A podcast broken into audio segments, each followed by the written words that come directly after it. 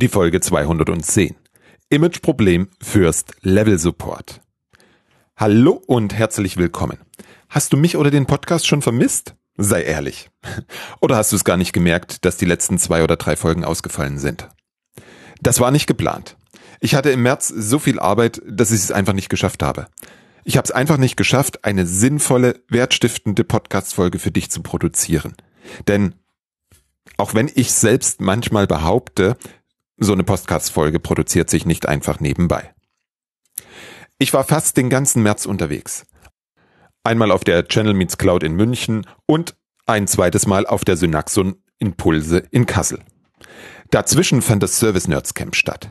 Mein persönliches Veranstaltungshighlight im ersten Halbjahr 2023. Es waren drei Tage vollgepackt mit viel Austausch unter ganz vielen netten Menschen. Am Donnerstag waren zwölf Teilnehmende beim Workshop Agiles Service Management dabei. Für viele war das, was wir diskutiert und erarbeitet haben, überraschend. Warum?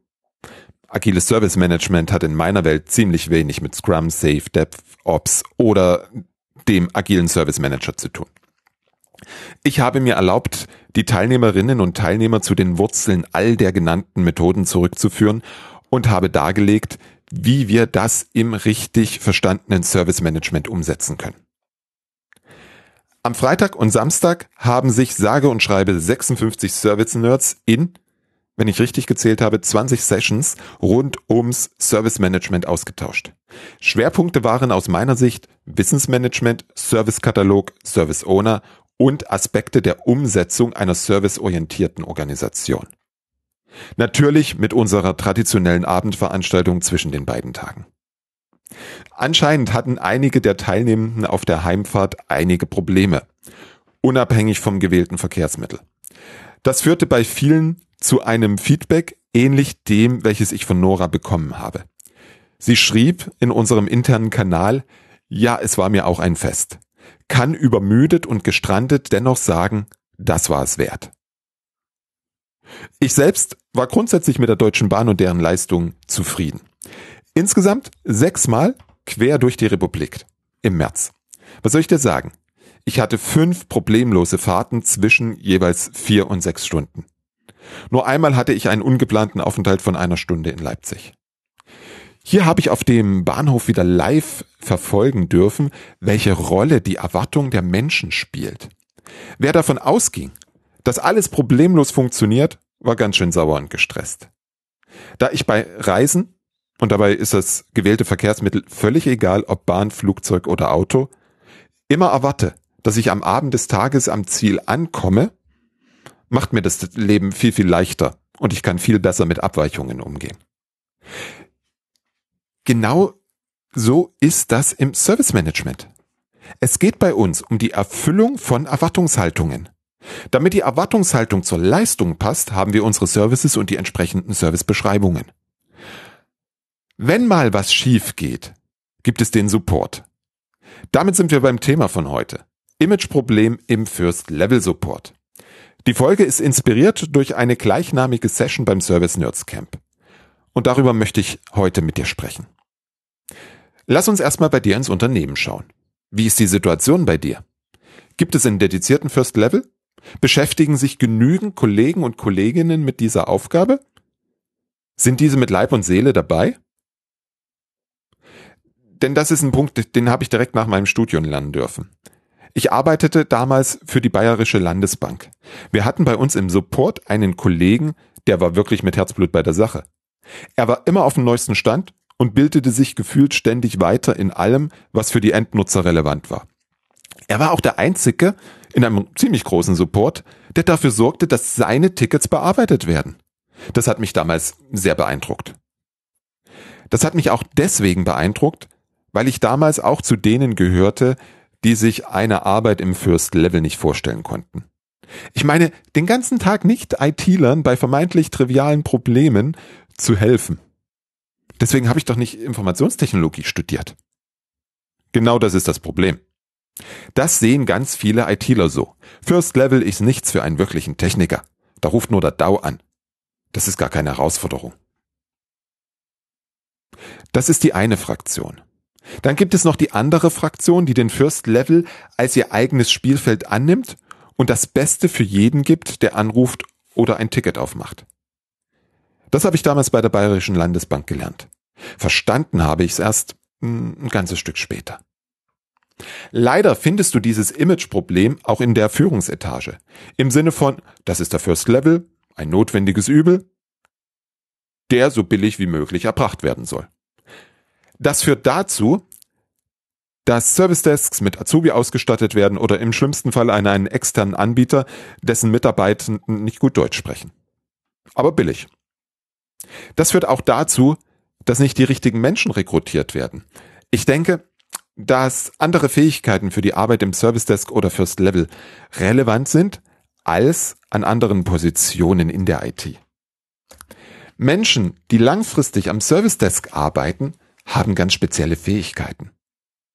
Sie sind am Menschen und dessen Problem interessiert. Sie können sich in die Anrufenden gut hineinversetzen und geben denen das Gefühl, ernst genommen zu werden. Wahrscheinlich, weil sie den Anrufenden auch ernst nehmen. Sie kommunizieren gut und sie kommunizieren gern. Können dabei auch komplizierte Sachverhalte einfach und verständlich ausdrücken. Haben ein breites Verständnis für die Technik und können antizipieren, was die NutzerInnen eigentlich sagen wollen. Genau das ist der erste Punkt, den ich dir ans Herz legen möchte.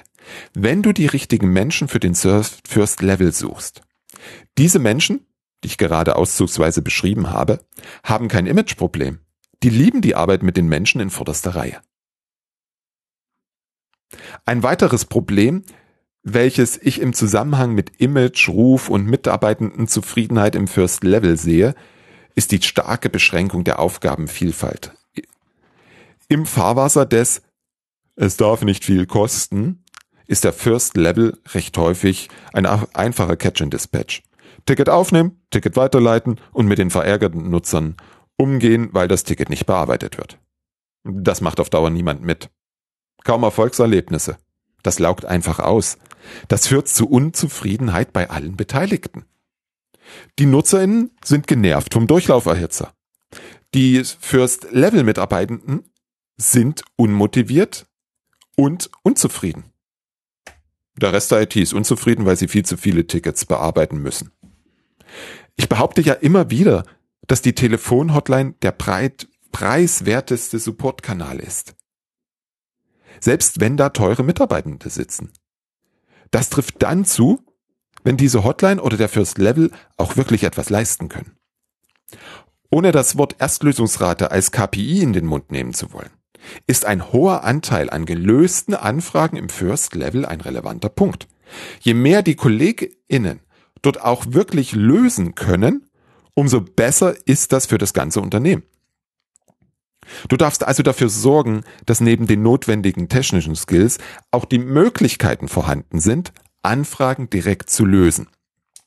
Leider sehe ich es viel zu häufig, dass der First Level nicht ausreichend Berechtigung hat. Sie könnten ja was kaputt machen. Des Weiteren fehlt es häufig ganz einfach an einer Dokumentation. Der First Level hat nicht die Zeit, alles erst zu discovern. Die notwendigen Informationen für die Umsetzung von Anfragen müssen vorhanden sein. Dann können auch mehr Anfragen abgeschlossen werden. Du merkst, ich spreche gerade von Anfragen. Das Wort wähle ich bewusst. Es geht im First Level nicht nur um Incidents. Bitte schau dir auch die gesamten Service Requests deiner IT an. Ich behaupte, dass ein großer Teil davon direkt im First Level erledigt werden kann. Dazu muss kein Ticket durch die Organisation wandern und andere von der Arbeit abhalten. Gestalte bitte das Aufgabenspektrum im First Level angemessen vielfältig. Das führt zu zufriedenen First Level KollegInnen, weil Abwechslung und das Erledigen von Aufgaben, das Abhaken von Aufgaben wichtig für uns Menschen sind. Zufriedene NutzerInnen sind genauso eine Folge, weil ihre Anfragen viel schneller bearbeitet werden.